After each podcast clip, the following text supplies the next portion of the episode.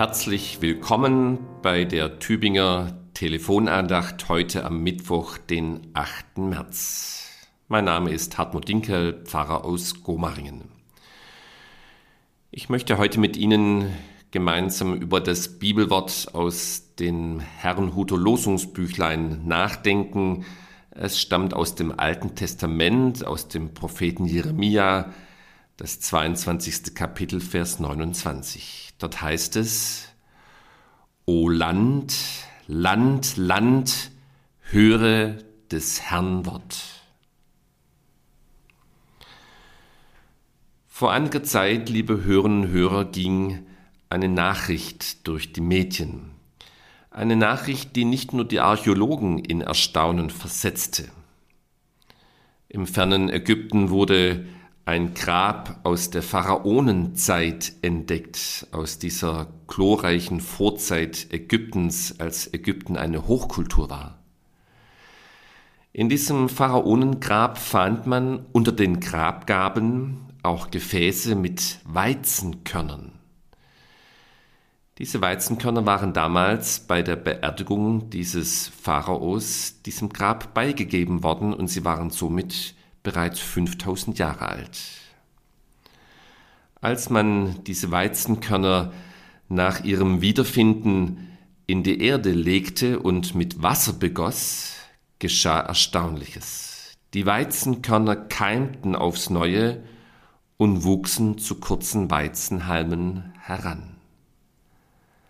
Bemerkenswert und eigenartig, noch nach 5000 Jahren hatten diese Weizenkörner diese Keimkraft in sich und warteten die ganzen Zeit über nur auf den richtigen Boden, um auch wieder wachsen zu können.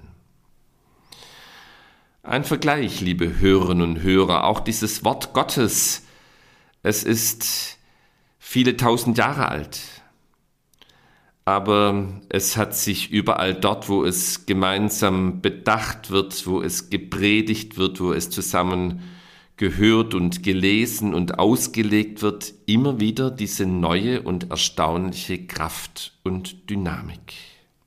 Es braucht ganz vergleichbar zu den Weizenkörnern eigentlich nur ein Herz oder ein Leben, in das dieses Samenkorn des Wortes Gottes hineingelegt werden kann, dann entfaltet es dort seine Kraft, es sei denn, der Boden dieses Lebens ist vielleicht doch zu steinig oder zu hart. Es gibt aus der Kirchen- und Missionsgeschichte unzählige Beispiele, in denen sich dieses Wort Gottes immer wieder als kräftig und wirksam erwiesen hat. Nur ein Beispiel. Der schottische Missionar Alexander Duff kam im 19. Jahrhundert nach Indien als Missionar. Er stellte bei der Abreise aus Schottland eine große Bibliothek mit Büchern zusammen, denn er wollte dort in Indien Schulen gründen und Seminare und dann Menschen unterrichten und dann eben zuletzt auch mit dem Christentum konfrontieren. Jedoch an der Südspitze Afrikas sank sein Schiff mit der wertvollen Fracht, das Einzige, was er zuletzt nach Indien mitbrachte, waren seine Kleider auf dem Leib und seine kleine Taschenbibel, die den Schiffsuntergang überlebt hatte. Mit dieser Taschenbibel begann er seine Arbeit. Duff wurde einer der Gründerväter der indischen Kirche, zu der heute Hunderttausende von Menschen gehören. Und wir merken allein, die Worte dieser kleinen Taschenbibel genügten und reichten aus, dass Menschen dort im fernen Indien zum Glauben an Christus fanden und so eine große Kirche begründet wurde.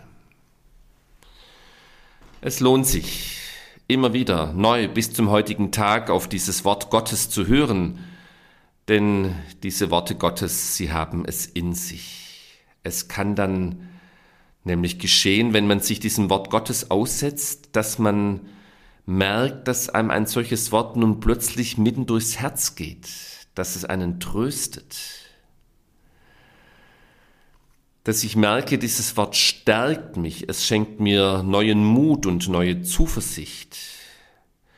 Ich kann aber durchaus auch merken, dass dieses Wort Gottes mich zurechtweist, dass es mich ermahnt, dass es mich zu Umkehr, Umkehr anleiten möchte. Dieses Wort Gottes kann mir zur Orientierung werden zu meinem Leben, zur Wegweisung in schwierigen Entscheidungen. Ich kann spüren, dass dieses Wort mich auch zumindest innerlich von meinen Verletzungen heilt, mir Kraft schenkt, anderen Menschen zu vergeben, mich zu versöhnen. Dieses Wort hat die Kraft, dass ein ganzes Leben ja neu begründet wird, ein Mensch einen Neuanfang wagt. Und manchmal kann dieses Wort Gottes durchaus auch Anlass für meine Zweifel sein, für meine Fragen, die ich habe, weil mir eben doch nicht alles irgendwie auch plausibel erscheint. Der Kabarettist und Autor Hans-Dieter Hüsch, leider schon verstorben, hat es einmal in seiner unvergleichlichen Weise ausgedrückt, was ihm dieses Wort Gottes bedeutet. Er schreibt einmal, wenn alles ausgeredet, wenn alles ausgerechnet, kalkuliert und spekuliert, wenn alles tausendfach erklärt worden ist, bewiesen, aufgesackt und abgeschrieben, widerrufen, neu behauptet, festgestellt und festgelegt und festgesetzt wurde.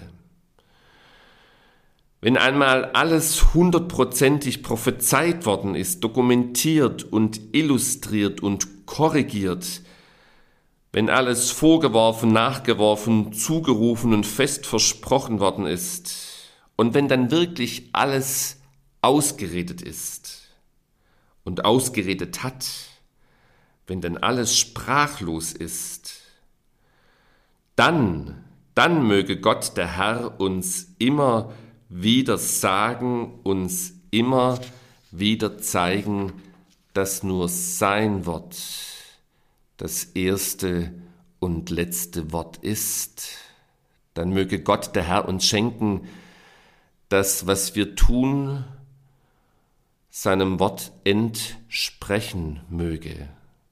Denn sein Wort ist unser täglich Brot und unser nächtliches Vertrauen. Sein Wort ist Geist, der uns alle friedlich macht und freundlich macht, uns lebendig macht und eben auch unsterblich macht.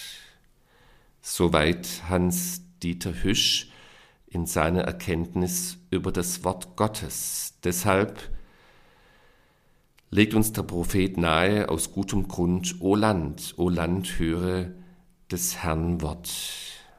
Ganz herzlich grüßt Sie, Ihr Hartmut Dinkel.